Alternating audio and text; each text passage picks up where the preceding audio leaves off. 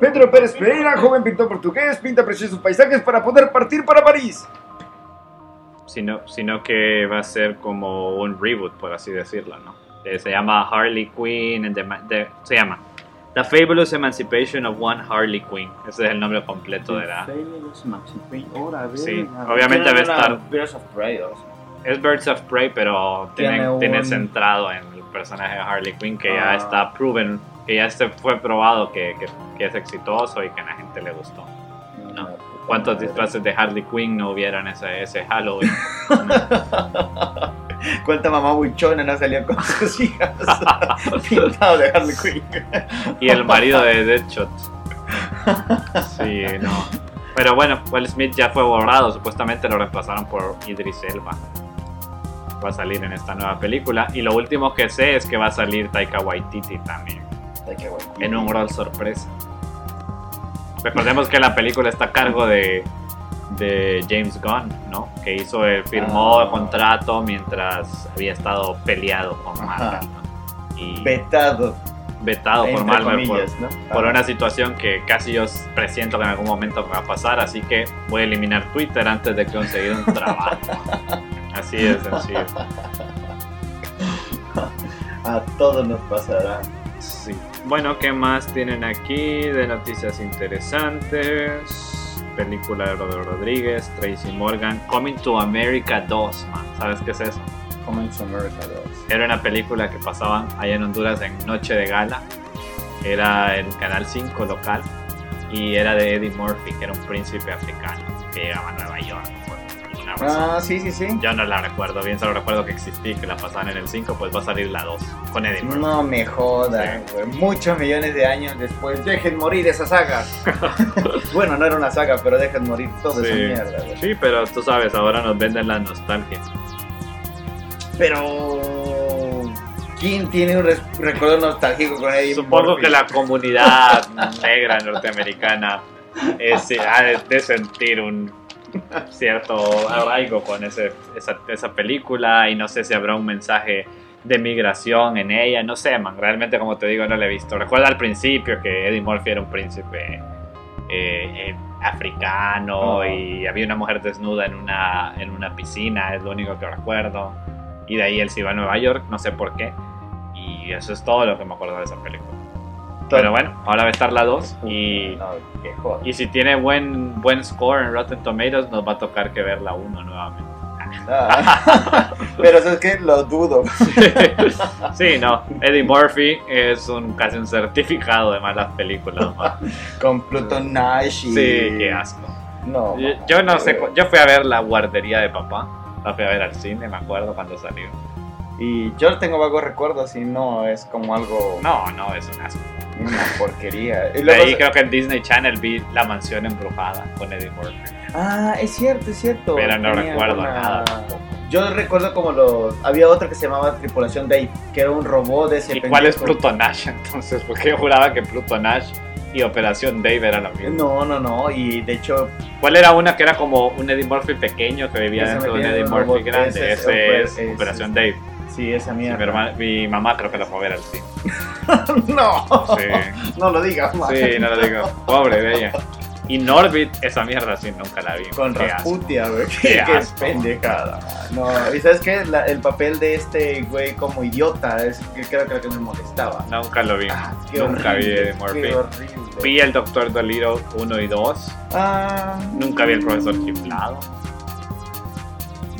Profesor Chiflado. Nu- nunca, Ah. creo, nunca creo haber visto conscientemente Beverly Hills Cop tampoco. Esa no la no lo vi. Es, es- es la famosa, es la más famosa, es la que hizo famoso Eddie Murphy. Es una que él tiene que cruzar un, como una autopista, como un libramiento y no, puede parece Frogger, ajá, sí. Un momento, podemos decir groserías. Ah, bueno, y, y Shrek, Shrek también, ¿no? Me olvidaba que, que Eddie Murphy era la voz del burro. Para nosotros en Latinoamérica, pues Eugenio fue Eugenio Derbez y creo que hizo un muy buen trabajo. Eugenio Claro, Derbez, claro, la verdad. era- Honor cuando el honor es merecido. Honor a quien honor merece, claro. Sí. Y cómo olvidar a, a Eugenio Derbez como Julio Esteban. No, ¿Lo la verdad a mí me gustaba mucho Eugenio Derbez, voy a Sí, decirlo, claro. 90. No sé si lo podría volver a ver, pero yo tenía el Real Diccionario de la Epidemia de la Lengua, o no sé cómo puta se llama. Era el libro de Derbez. El diccionario de Armando Hoyos. Sí. Puta, no me jodas, Sí. increíble. Yo también lo tuve. Bueno, no, lo, lo- lo tuvo un primo y me lo, y lo prestaba. No, mi papá creo que vino a México y expresamente lo compró porque yo se lo había pedido. No sí, me sí. jodas.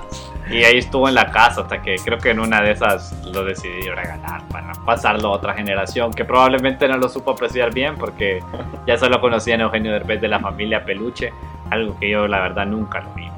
¿Nunca Me, me caía mal. La verdad ya ahí no soportaba, no lo toleraba. A Derbez. Sí, sí.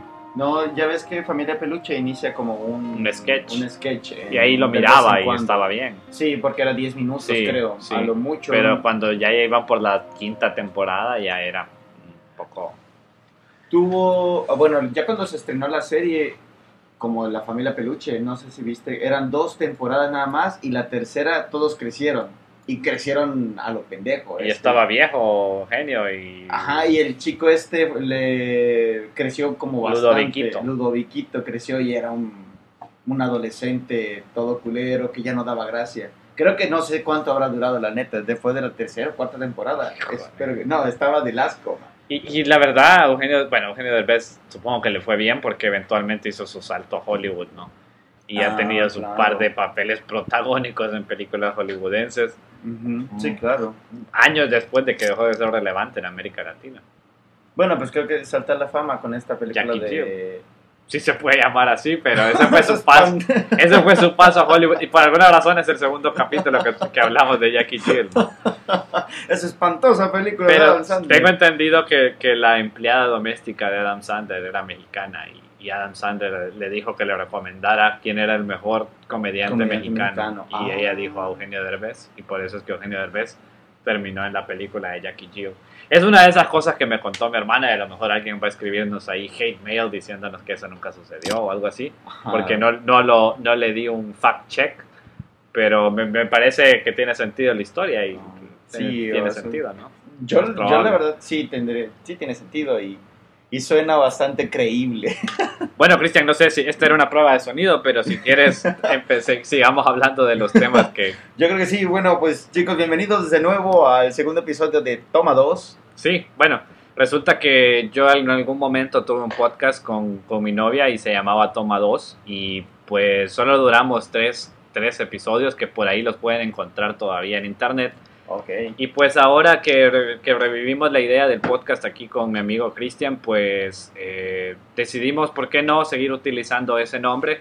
Porque pues ya teníamos, eh, ya nos habían aceptado en iTunes y todo eso. Así que eh, si, si les gusta el programa, sepan que está en, en iTunes, lo pueden encontrar como podcast toma 2 con el 2 en número.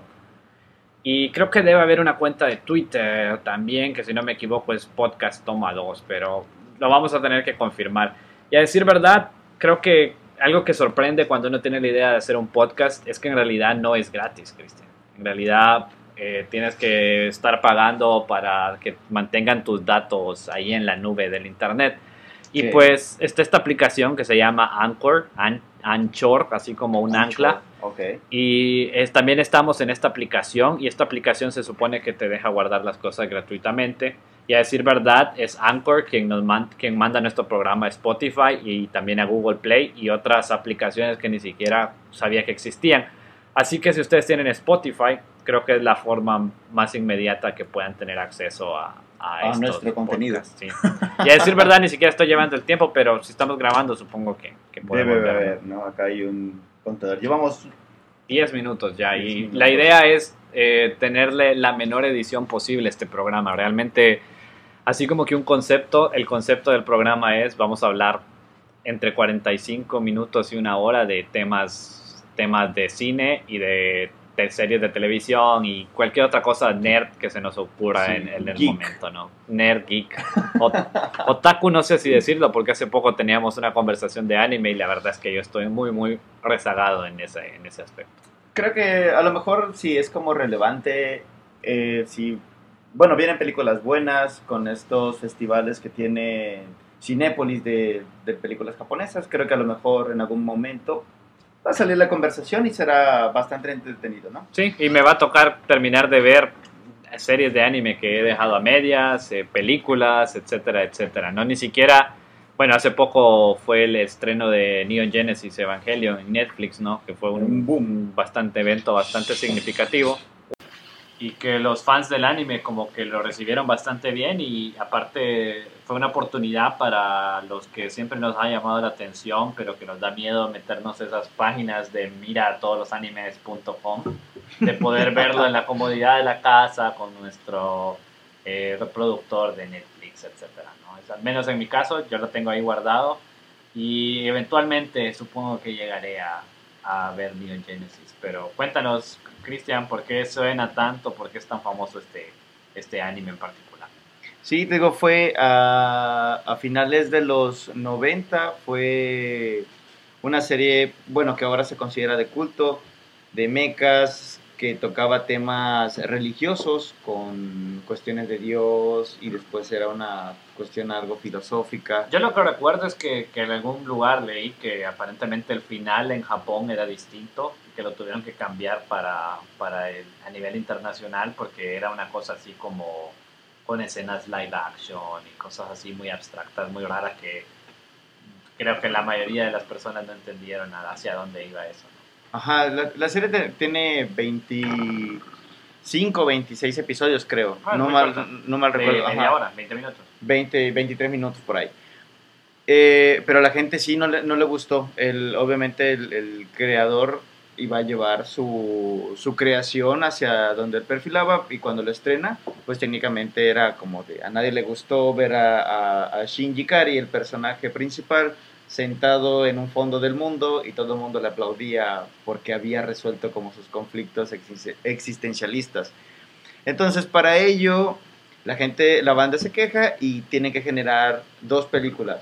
The End Evangelion, que explicaba una parte que mejoraba el final de la serie, y The Reveal of Evangelion, que era cositas que no quedaron, con, que quedaron ¿Y esas inconclusas. películas cuántos años después del final de la serie fueron? Creo que un par de años después, Ok. o sea, eh, ya fue, fue hace mucho tiempo. ¿no? fue hace mucho tiempo, ¿no? Ahorita viene, eh, empezaron a salir la, desde 2012 algo que se conoce como la nueva versión cinematográfica. Y toda la serie la reducen en tres películas. Bueno, hasta ahorita se han estrenado tres películas, ¿no?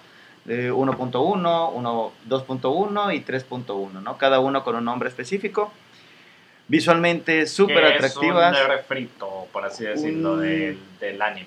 Eh, sí, técnicamente, este, hasta ahorita te Bueno, aquí me compilan. acaba de dar Christian su colección en Blu-ray de Evangelion Sí, un- y hay unas que no están ni abiertas todavía. Es este, es un regalo de, de un amigo, me la regaló en Blu-ray esta nueva serie, esta nueva versión. Y estas todavía están en Mixup, a decir verdad. Sí. Yo las, las he visto. El otro día fuimos a Mixup buscando temporadas de Los Simpsons y de South Park y ya no Y están. No, amigo, ya no las venden. Al menos yo creo menos que en Tuxtla, en Tuxtla no, no las vamos a conseguir. Y les comentaba, para terminar, para dejar a un lado esto de Evangelion, pues las, las, las películas llevan tres. El creador decidió tomarse mucho tiempo. O sea, la última creo que se estrenó en 2013, si no ma- No, 2014 creo. Y hasta ahorita nos dejó varados como 4 o 5 años en lo que llega la 4.4 con la que va a cerrar. Por cuestiones creativas y de presión y no sé qué. Pero ¿no? es. eh, ¿Va a llegar más allá donde llegó el anime? Va a llegar más allá. Ok. Hasta donde se- sí, las primeras tres películas abarcan creo que todo el anime y dan una, una explicación más visualmente. Te digo, visualmente es maravilloso. Ajá. Las películas a mí me encantaron y son bastante Aún disfrutables, ¿no? 20, 25 años después de que hayan estrenado. La historia sigue siendo como relevante. Es- está Bueno, padre. Sí, está, denle un vistazo, ¿no? Lo, vamos, lo voy a tener que ver eventualmente y a ver si discutimos más a fondo sobre el tema. Pero lo cierto es que Netflix se ha estado luciendo desde hace un tiempo, ¿no? De, con los animes, tanto en los animes ya existentes, sé que tienen sus propios animes. Sí, y sí, sí. La verdad yo no me he atrevido a verlos, pero los he escuchado hablar de ellos. No sé si rápidamente quieres decir algo, porque en realidad lo que quería que habláramos un poco era sobre la nueva adaptación que sacó Netflix de uno de los pocos animes que sí vi y disfruté y viví y fue parte de mi niñez y, y todo, ¿no? Incluso parte de mi adolescencia. y fue eh, Saint Seiya o los Caballeros del Zodiaco como se conoce aquí en Latinoamérica. Ujú. Realmente así como la mayoría de las personas que yo he conocido tanto en Honduras como en México y creo que prácticamente en toda Latinoamérica, así como esas personas su gran ídolo es Goku y su gran ídolo Sí. es este señor Man, no sé cómo se llama, que hizo Dragon Ball Z, pues a mí Ajá. siempre fue yo no, yo no fui un gran fan de Dragon Ball Z, la verdad. Conocía sus historias porque me compraban los, los álbumes de estampas y ahí conocía pues todo lo que había pasado, pero en realidad ver Dragon Ball nunca fui fan de él. Wow, no te creo, te, te van a crucificar en México. Sí, no es Dios. Me, van, me van a odiar, pero para mí eh, ese, ese nivel de fanatismo yo lo tuve con Caballeros del Zodiaco y Ah, creo que fue porque me... O sea, te estoy hablando de que yo tenía 4 o 5 años cuando miraba eso con mi hermano. Sí, me impactó bastante y en ese momento Goku lo que pasaban era las esferas del dragón cuando Goku era niño y todo eso. Ah, ok. Que no sé, a mí me parece que eso es como la parte más aburridona de Dragon Ball Z y ya me van a matar. Mejor dejo de hablar. No, no, yo creo que no. O sea, la- las historias de Akira Toriyama, el creador de, de Dragon Ball, pues tenía una serie que se llamaba Arale. No sé si la, la Yo, viste. yo lo que recuerdo es que, que en aquel momento el programa se llamaba Cero y las esferas del dragón. No sé por qué. ¿Cero, era Goku o qué? No, no, no, creo que ha de haber sido una regionalización. Por alguna extraña razón. Pero yo recuerdo que, nombre. que cuando Goku empezó a ser televisado, al menos con mi conciencia, el programa se llamaba Cero y las esferas del dragón. Y era Goku niño con Bulma que andaban buscando las, las esferas. Mm, es que es, es esta re- regionalización, bueno, la adaptación para que le entendamos o para que no, no, no sé por qué ocurre. Eh, por ejemplo, ahorita con, con Supercampeones, ya ves que sí llegaste a ver la serie. No, no, nunca la vi. Bueno, No el, el personaje principal, Oliver. Oliver Atom. Él, Pero ese no era su nombre. no, se llama Capitán Captain Tsubasa. Subasa, ¿no? Y ahorita que se reestrena de nuevo otro reboot, el más reciente, obviamente el creador dijo, la voy a mandar, pero quiero que se llame Captain Subasa. Pero- o sea, no le van a cambiar el nombre porque ya no quiero la regionalización cagada. Pero ahora que tú que tú sabes más de esto, ¿es, es una tendencia hacer los animes ahora en 3D como, como salió este de Caballeros del Zodiaco? Mm, No, ¿O creo que no. Es una jalada que se Sí, con Netflix. con o sea. Netflix ahorita te está comprando muchos derechos de muchos mangas y los está haciendo en 2D. Y alguno que otro que está metiendo la- la- el dibujo digital, como en la película esta de Batman, Batman Ninja, Ajá. o cómo es, ya ves el tipo de, que es como de Los anime, trazos. los y- trazos y demás. Pero ya de ahí utilizan ese tipo de trazos, una que otra serie. Godzilla, la película, son dos peliculitas que hay ahí en Netflix, son de ese tipo. Pero ya de ahí el, el- el anime que está adaptando Netflix es pues, el convencional, o sea, Me imagino que normal. con los Caballeros del Zodiaco, me parece Quieren obvio, reinventar. ahora que ya lo vimos, era como tratar de actualizar y hacer más llamativa Claro, la idea claro, de los claro. Caballeros del Zodiaco para nuestro tiempo, ¿no? Realmente, ujú, bueno, no sé hasta dónde, porque obviamente la historia eh, está, ya hay seis capítulos en Netflix, ya las vimos. sí, ya los, Los dos, ya ¿no? los vimos, sí, claro. Y es bastante obvio que parte de lo que quieren hacer es tratar de modernizar, no solo, Claro. no solo visualmente, sino también la historia. Sí, sí, sí, sí. Y, Bastante y realmente, cucha. o sea, yo Los Caballeros del Zodiaco lo vi de niño, como te digo, ten- tenía 4 o 5 años. Y lo volví a ver, creo que cuando tenía como 12 o 13. Y no lo vi todo, como cuando, como cuando era niño, que sí lo vi Ujú. prácticamente No completo. te perdiste nada, ¿no? Ya, ya de grande vi algunos capítulos de la, de la saga original y vi los que iban saliendo, los de Adams. Ok. Y, y realmente hace un par de años, dos, tres años, decidí volver a ver esos capítulos originales del, del anime original. y la verdad es que no están, no han envejecido tan bien. Realmente se, no, se echa de ver el, el- cómo reciclan la música, cómo reciclan las Mm. animaciones. eh, ese tipo de algunas cosas que no tienen mucho sentido. Aparte también Caballeros del Zodiaco sufrió mucho de alargar el anime para darle tiempo a los creadores del manga de sacar Ah, el ok, contenido siguiente. claro. Hay toda una saga de, de los guerreros nórdicos que se le inventaron para el anime, ¿no? específicamente. Wow, no lo Sí. sabía. Eso sí no lo sabía. Sí, incluso los, los caballeros de, de acero, una jalada así que apareció en algún momento. uno era un carrito, No uno es era un canon. avión. Eso no es canon, eso se lo inventaron. Para darle Wow. tiempo. A que no a- alcanzar el ajá. manga, ¿no? O Sí, sea, por no cuestiones... recuerdo el nombre tampoco del, del que hizo Sensei, lo debería de saber, Puta, ni, ni yo. pero no, no lo recuerdo. Sí, sí, lo debo. Y bueno, ¿qué, qué te pareció así rápidamente est- esta adaptación de Netflix? Ya estás esperando los siguientes seis capítulos que se supone que ya están producidos. No sé por qué no liberaron los 12 capítulos. Creo que tampoco. quisieron, a lo mejor lo soltaron como un piloto. Como una prueba de Ajá. cómo tenía la recepción. Y yo por lo que he escuchado, la gente está así como que mixta Es- la recepción, sí, ¿no? sí, o sea, sí, por un lado supongo que está el aspecto nostálgico de estarte vendiendo algo que creo que no solo para mí fue tan importante en la infancia. ¿no? Yo creo que yo algo que aprecio mucho de Caballeros del Zodiaco es que por lo menos me hizo interesarme mucho en, en- tal vez no tanto en la parte de las constelaciones y la, parte astronómica, pero sí en la parte del- de la mitología, ¿no? Porque detrás de cada armadura del Zodiaco hay una historia y eso, o sea, eso me abrió la puerta a mí de, de- de- de ponerme a leer y, y me gustaba mucho esa parte de la mitología y creo que se lo debo a los Caballeros del Zodiaco. No sé qué le deberán los que vieron Goku, no sé qué aprendieron. Ah, jamás rendirte. Bueno, a, a intentar volar. y también algo que, que recuerdo mucho que me impactó de Caballeros del Zodiaco en aquel momento era el nivel de la violencia. Creo que era una serie Ah, muy, sí. muy violenta, eh, mucha Sin sangre censura. así exagerada por Sin momentos. censura. Eh, tienes un tipo que se sacaba los ojos cada di- 15 episodios. Y sentí que esta película estaba bastante, esta serie estaba Soft. bastante O como. templada, ¿no? o sea, muy, muy, muy suave en cuanto a ese aspecto. ¿no? Inexistente. creo casi, que ¿no? es O sea, eh, para niños. Es y, un... y- y de repente en su idea de modernizar es, ok, van a, vamos a ponerlos a pelear contra un, un helicóptero eh, disparando balas cañones. Eh, Pusieron esta parte bélica y no te muestran ni una. O sea, ves que. Sabes que hay una bala porque hay una explosión de algo. Pero nunca ves una bala, nunca ves nada. Nunca ves un- quién dispara, no- no- no- o sea, el, el- el helicóptero se cae y no es como, ah, ok, mataron a una persona. Sí, sí, claro. O sea, es- está súper feo.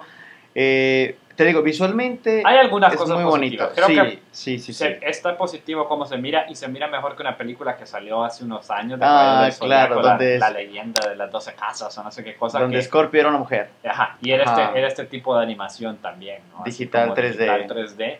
Ajá. Y era una película donde te trataron de resumir en hora y media una saga que duraba por lo menos cuatro horas. Sí, o si no es que claro. más. Claro. Y la verdad yo la, la caché en, así en Go- Golden o en uno de esos canales. No lo fuiste, yo lo fui a ver al no, cine. yo no la fui a ver al cine. Tenía la intención, pero creo que, que mi hermano no me quiso acompañar y no quise No. tampoco. o sea, Hay y no una- estuvo mucho tiempo. Hay una saga de, bueno, para los, los que vieron alguna vez Yu-Gi-Oh, hay una saga que se llamó la saga de Loricalcos. Y al final el malo se convocó una bestia gigante que se llamaba Leviatán y se fusiona con él.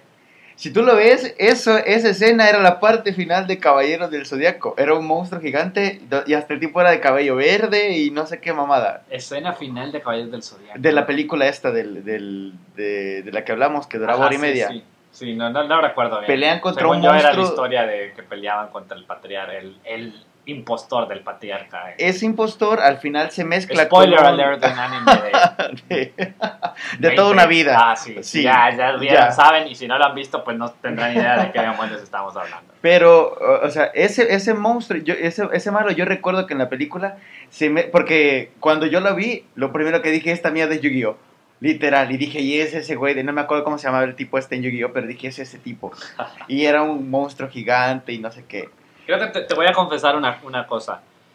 Esto lo mirábamos cuando con mi hermano viajábamos a donde mi abuela, nosotros somos hondureños y viajábamos a Guatemala porque mi mamá es guatemalteca, íbamos a la casa de mi abuela y Ajá. ahí pasaban los caballos del zodiaco, creo que en la mañana y ahí era donde lo mirábamos, pero solo Ah, íbamos de ok. vacaciones, íbamos uno o dos, uno o dos meses.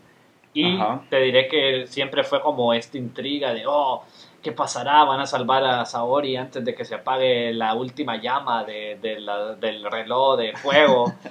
y creo que en ese momento nos debimos de haber regresado a Honduras o algo porque no, nunca No vi la- la... batalla contra Saga.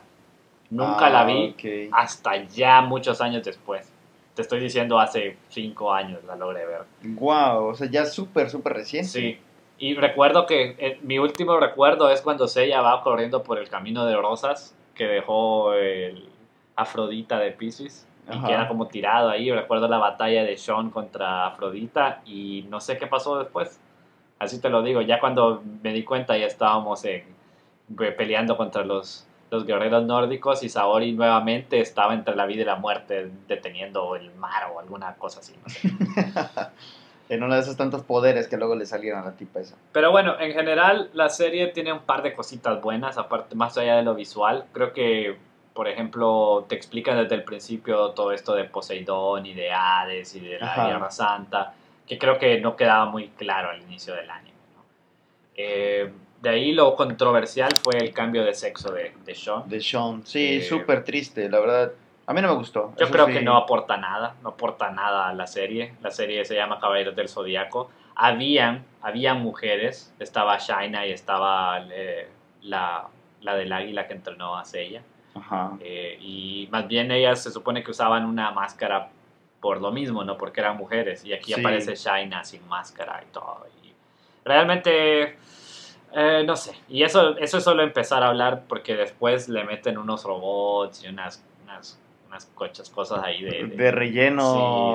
Sí, sí. Eh, Pareciera que estaba viendo ex- Max Steel de esta serie de era vi eso también, pero recuerdo los anuncios porque De- miraba Fox Kids Jetix. ¿no? Algo así, pareciera ver eso de acción turbo. Solo faltó que dijera lejos de elevar tu cosmo y, y que pudieras ver una mierda toda fea. Bueno, Chris, no sé si, si saltamos ya porque ya llevamos media hora casi hablando. Ah, de claro, claro, perdón. Y tenemos, íbamos a hablar de una película especial el día de hoy. Sí. No sé si quieres que saltemos ya de, de un solo la película o si vamos a hablar de, del tráiler del Guasón, que fue lo que pasó Yo creo que recientemente, ¿no? Y pues ha estado en redes sociales y la gente ha estado muy... Sí, muy es el respecto. trending topic, o como lo llaman. Sí, Y yo creo que po- podríamos hablar de esta película que vimos ayer, que, que recién vimos, y que es Once Upon a Time in Hollywood. in Hollywood. Bastante buena. ¿Qué te pareció? Eh, bueno, pues quienes no estén al tanto, esta es la... Bueno, depende que el conteo es la novena o la décima, O la décima película de De Quentin Tarantino. Ajá. Es de este director norteamericano que realmente es como el pionero de una generación de cineastas norteamericanos, ¿no? De- que comenzó allá a inicios de la década de los noventas Ujú. y que él se toma su tiempo en hacer películas y cada vez que sale una película de Quentin Tarantino pues es todo un evento especialmente Sí. porque casi siempre logra reunir un casting de actores como los actores top del momento Del momento. y aparte tiene como también como su nicho de actores que, que repiten casi siempre en sus películas bueno por ejemplo Samuel L. Jackson que aparece en varias Ajá. películas eh, Uma Thurman eh, y más recientemente Christoph Waltz y ahora Leonardo DiCaprio, ¿no? Porque esta película está protagonizada por Leonardo DiCaprio y Brad Y Pitt. Brad Pitt. que creo que son dos de las estrellas más grandes, si no las dos estrellas más grandes de su generación, Sí, sí, sí. masculinas. Y aparte, es muy interesante, esta es la primera vez que aparecen juntos. Sí, es, cierto. Y de hecho creo que nunca habían trabajado. No tienen ningún otro, no tenían otro No. proyecto juntos, ¿cierto? No Y, tienen y ningún otro. a, a Brad Pitt lo vimos en Glorious Bastards de Quentin. Tarantino y a DiCaprio lo vimos En en, Django. Django Cadenas Ajá. haciendo un excelente papel como el villano. Sí, la verdad que son súper actorazos. La película realmente al inicio la sentí como un poquito lenta, pero es, Es que es el estilo, Es creo, el de, estilo, de- Tarantino, ¿no? Y la trama, la parte del clímax y la parte final es un sí. wow.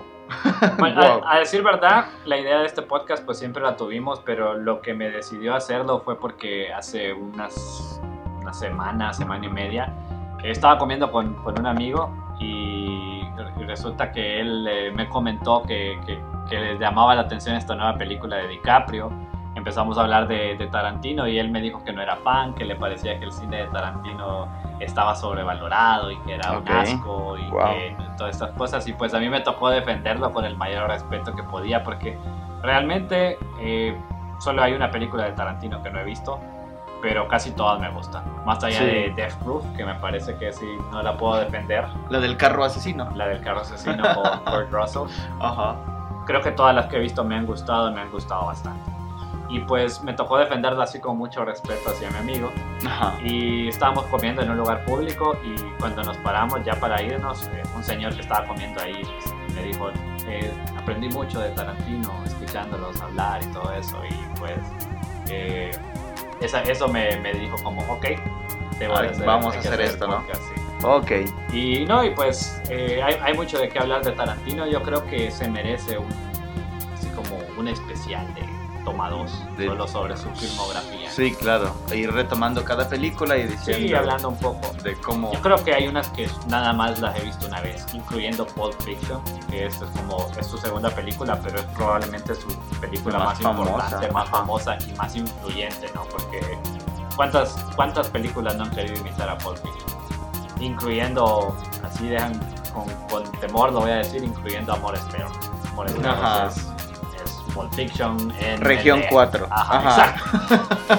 Región 4, más, más claro no se puede. No, y la verdad que, como, le- como, les comentamos, la película es bastante larga, bastante disfrutable. Dura dos horas, sobre dos Du- horas y media. Sobre dos horas y media. La fotografía es buena, está bastante Sí, bien. bueno. El, el reparto, muy bueno. Toda la escenografía. Creo que, creo que hay que poner un poco en contexto para los que no estén al ah, tanto, ok, pero ok.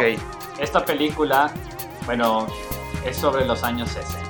Sí, sobre específicamente el, Hollywood 69. de los años 60, especialmente el 69. Ujú. Y como la- el título de la película lo dice, como ya lo apunté, es este Hollywood. ¿no? Estamos viendo el, el Ajá. lugar donde viven las estrellas y está básicamente es un, un recuento de lo que fue el asesin lo que se conoce como el asesinato de la familia Manson. Eh, es este señor muy famoso, Charles Manson, murió apenas hace un par de años.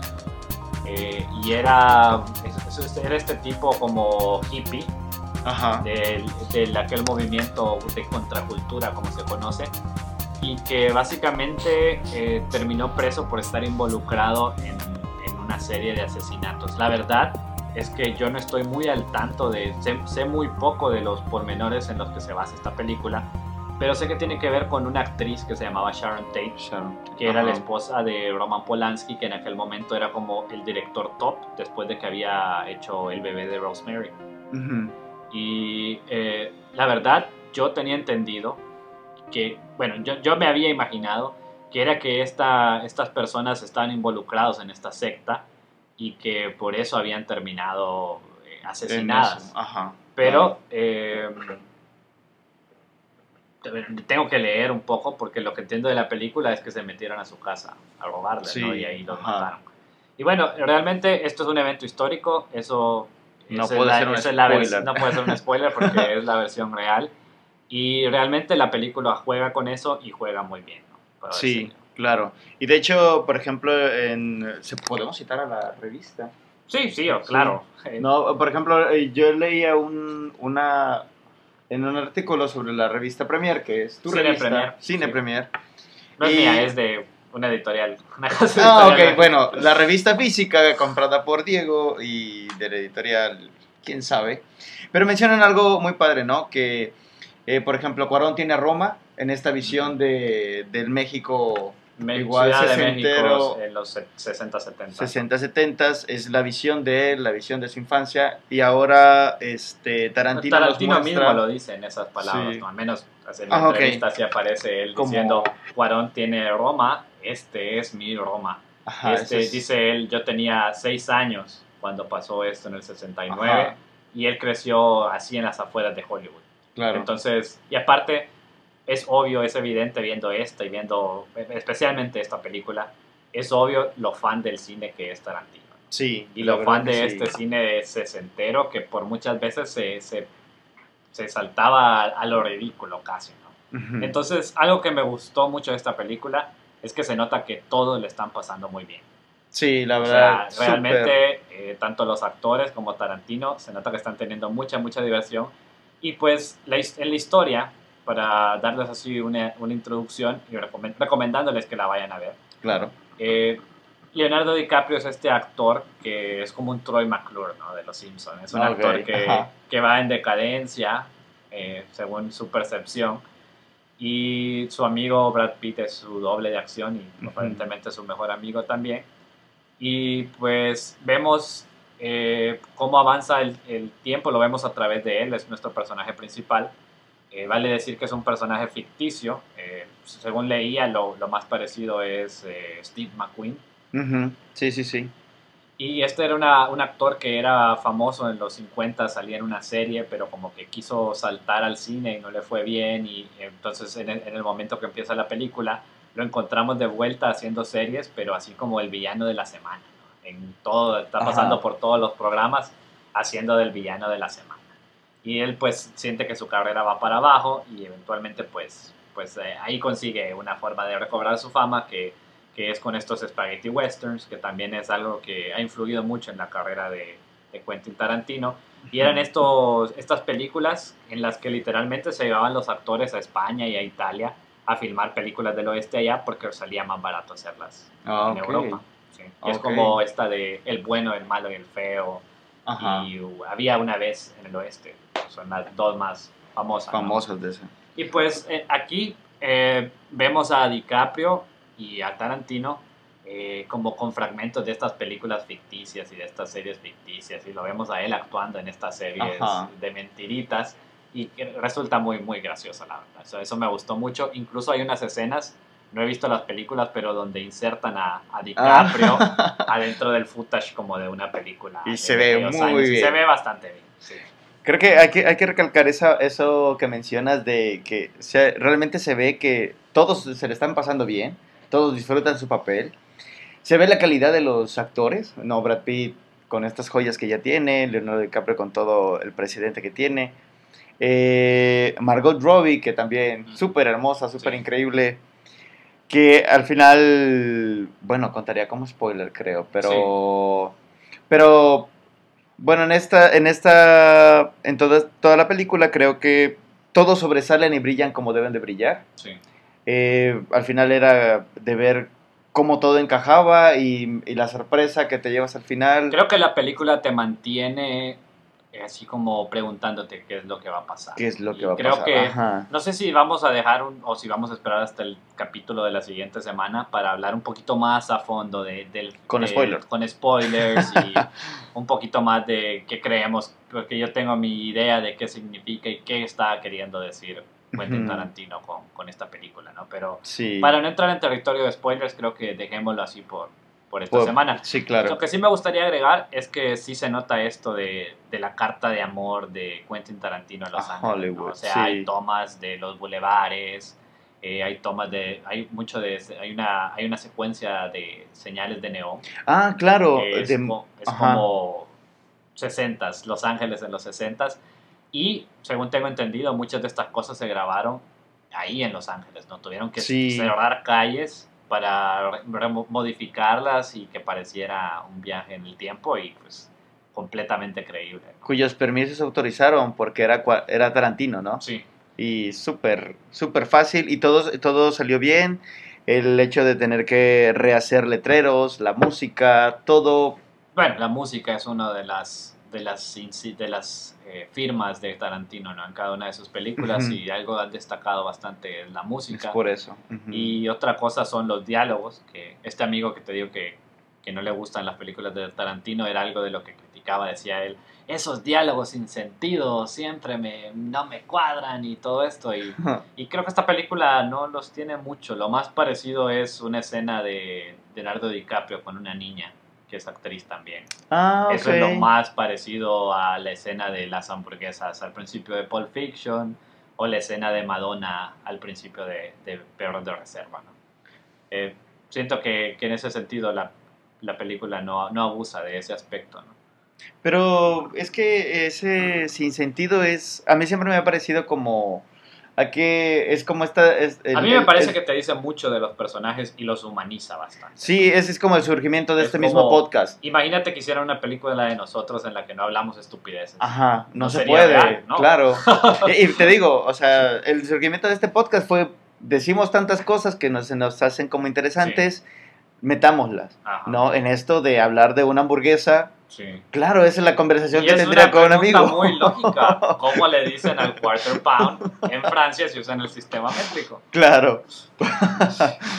pero, pero te digo, a mí no, no se me hizo, no se me hace descabellado ni, ni nada, para nada, te digo, sí es, conoce el personaje, familiarízate, Digo, alguien, todos nosotros hemos tenido pláticas eh, fuera de, de contexto de alguna actividad que hagas en tu día con algún amigo tuyo.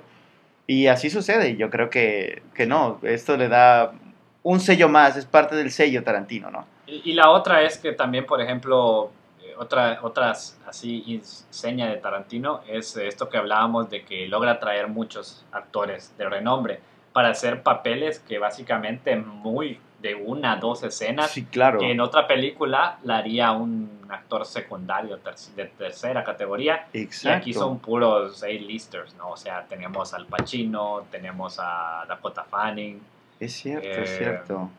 Ya ni lo ubicaba Dakota Fanning. Sí, La vi tampoco, y sale rara. muy, muy deshecha también. O Sí. sea, bueno, sale, eso es parte del personaje también, ¿no? Pero teníamos años de no verla en Sí. pantalla, eso es- Desde aquella eh, espantosa película de vampiros que nadie quiere hablar. ya no la vi, man. A mí me tocó ver en algún bus, creo. Sí. Horrible. Y pues, ¿qué más? Eh, sale también Luke Perry. Luke Perry que murió, no sé si este o el año pasado, ¿no? Ah, me comentabas. Eh, dio un paro al corazón este actor que muchas, muchos y muchas especialmente lo conocieron de Beverly Hills 90210 y más reciente hacía de el papá de Archie en Riverdale. Riverdale, ok. Y también eh, algo que, que hubiera sido muy raro verlo era Burt Reynolds. Se supone que él iba a hacer el papel que al final hace Bruce Dern, que es de este viejito que, que está con los hippies. Ah, ok. Pero Y también. Burt Reynolds también murió el año pasado, así de, de la Mm. nada. Entonces, eh, hay, iban a haber dos personas, dos actores ahí que, que murieron así de, de un día para otro, pero el único que sale es Luke Perry, igual y sale 10 minutos por mucho. Un- ¿no? sí, Es un- un cameo casi. Blink and you'll miss it, como se dice en inglés. Pero bueno, eh, yo sí recomendaría la película, pero, o sea, vayan preparados. Eh, supongo que si Con- ustedes saben qué incluye el cine de Tarantino, incluye violencia gráfica, incluye eh, cosas que a lo mejor para alguien que no está acostumbrado se sientan lentas. Ajá. Eh, y otra cosa que mi amigo se criticaba de Django y de Bastardos, creo que de Django, de Django particularmente, era eh, la libertad que se toma Quentin Tarantino del anacronismo y de jugar con, con la historia, ¿no? Realmente Ah, ok. no vas a ver una película de Tarantino como que fuera un documental. Es, Claro. eh, es una reinterpretación artística que él quiere hacer, ¿no? Por ejemplo, eh, algo que fue controversial de la película fue la aparición de Bruce Lee. ¿no? Ah, Eh, la cierto. familia aparentemente estaba bastante enojada con cómo aparece él en la película. Que Eh, es como alguien una- muy soberbio y así Ajá. muy showcero y, y aparte aparte que le va un poco mal en la pelea, vamos a decir, lo que tiene en la pantalla. ridiculizado. Ajá. Pero estuvo. Eso creo que es de las mejores partes de la película. Sí, coincido. que. Este. Yo, cuando me contabas de la historia esta de que sí fue basada en esto, yo me acuerdo que te dije, es, es creo que este es un what if, Ujú. ¿no? ¿Qué sucedería? Porque se sale totalmente del contexto de la historia Bueno, original. lo que hay que decir es que ni Leonardo DiCaprio ni, ni No Brad existen, existieron. ajá. Sí. Pero era Mientras una que historia Sharon Tate, americana. Roman Polanski, Charles Manson, que aparecen en la película, ellos sí, sí. Ujú.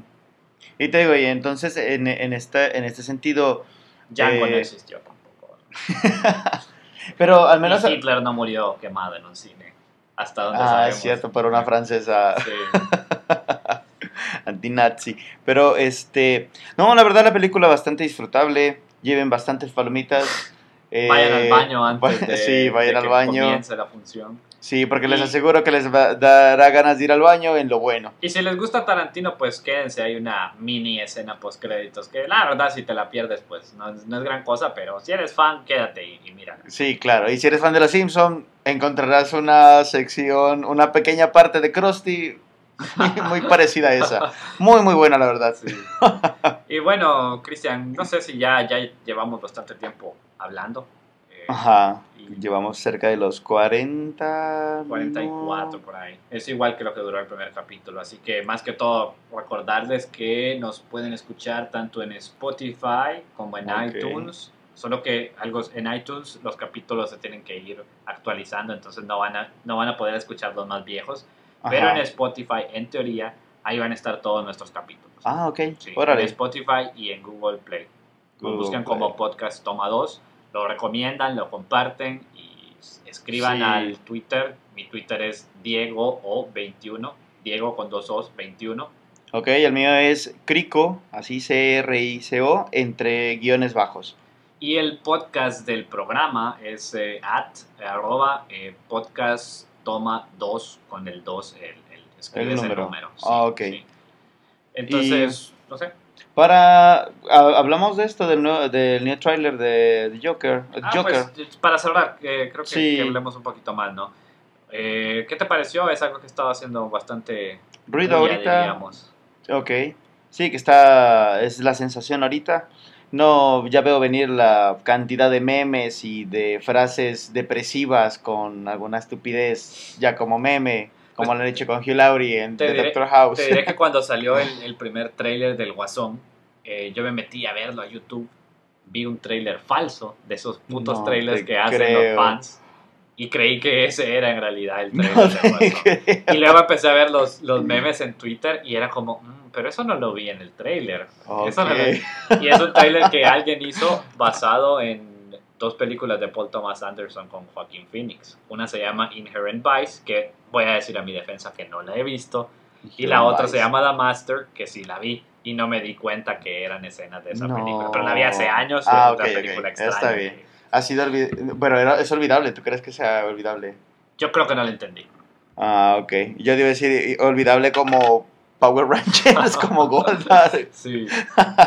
no, la verdad que el tráiler me gustó bastante. le- Te comentábamos hace rato. Yo creo que me voy a deprimir con la película, pero siento que igual la voy a disfrutar.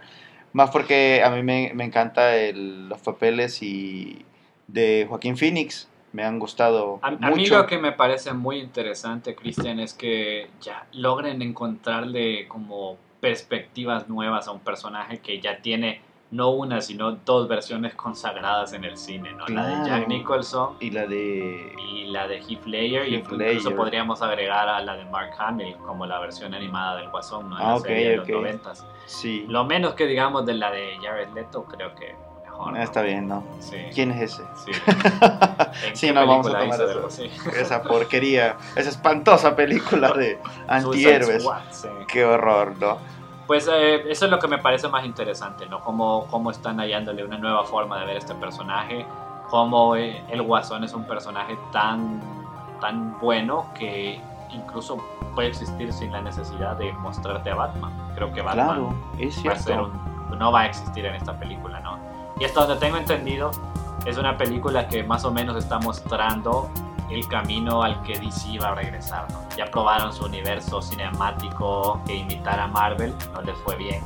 Y pues parece que ahora van a ser el estilo viejo de las películas de superhéroes, que eran películas standalone, sin ninguna conexión y sin Ah, necesidad de tener que ser parte de, De un de universo más grande, Sí, sí. claro. Entonces creo que, que por ahí les puede resultar. Aparte de Joaquín Phoenix, está Robert De Niro en la película. Mm. Él, Robert De Niro hizo una película que se llama Rey de la Comedia, con Ah, Martin ok. Scorsese. Y pareciera, yo no vi la película, en realidad no la he visto, es un clásico así de finales de los 80s. Pareciera que esta película está haciendo Retomará. alusión Ah, a ok. ese personaje de Robert De Niro. Ah, Ah, sale también Sassy Beats, que salió en Atlanta y era Domino en Deadpool 2. Ok. Y no sé, la película se ve bastante buena.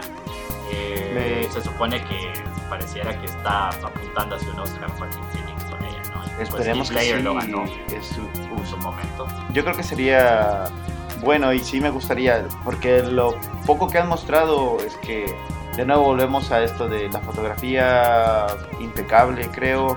Comentabas, Diego, me comentabas hace, hace unos días que creo que la gente seguidora y admiradora de, de Batman De los cómics. Y de los Se cómics. supone que no les va a gustar, así dijo creo que Todd Phillips, se llama el director de la película.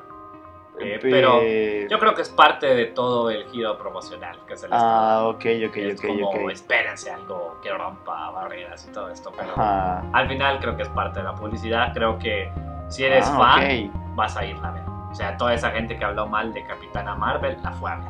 Ajá. no tenía trasero, pero estabas compartiendo Ah, sí, fotos sí, de ella. ¿no? Claro. Y aparte tenía que verla porque iba a ser una parte importante de Endgame, cosa que... No fue así. Sí. La verdad, por dos minutos que sale la tipa. No, y ahora, ahora Marvel tiene que jugársela... mm, ¿Por qué no está Capitana Marvel resolviendo el, el embrollo de esta película? Ah, no, anda comprando en otra galaxia. Ajá. Porque también allá se les cae, hay terremotos y hay que salvarlos. Es, o sea, de todos modos, yo creo que apuntaría a verla. Se estrena en octubre, creo que octubre.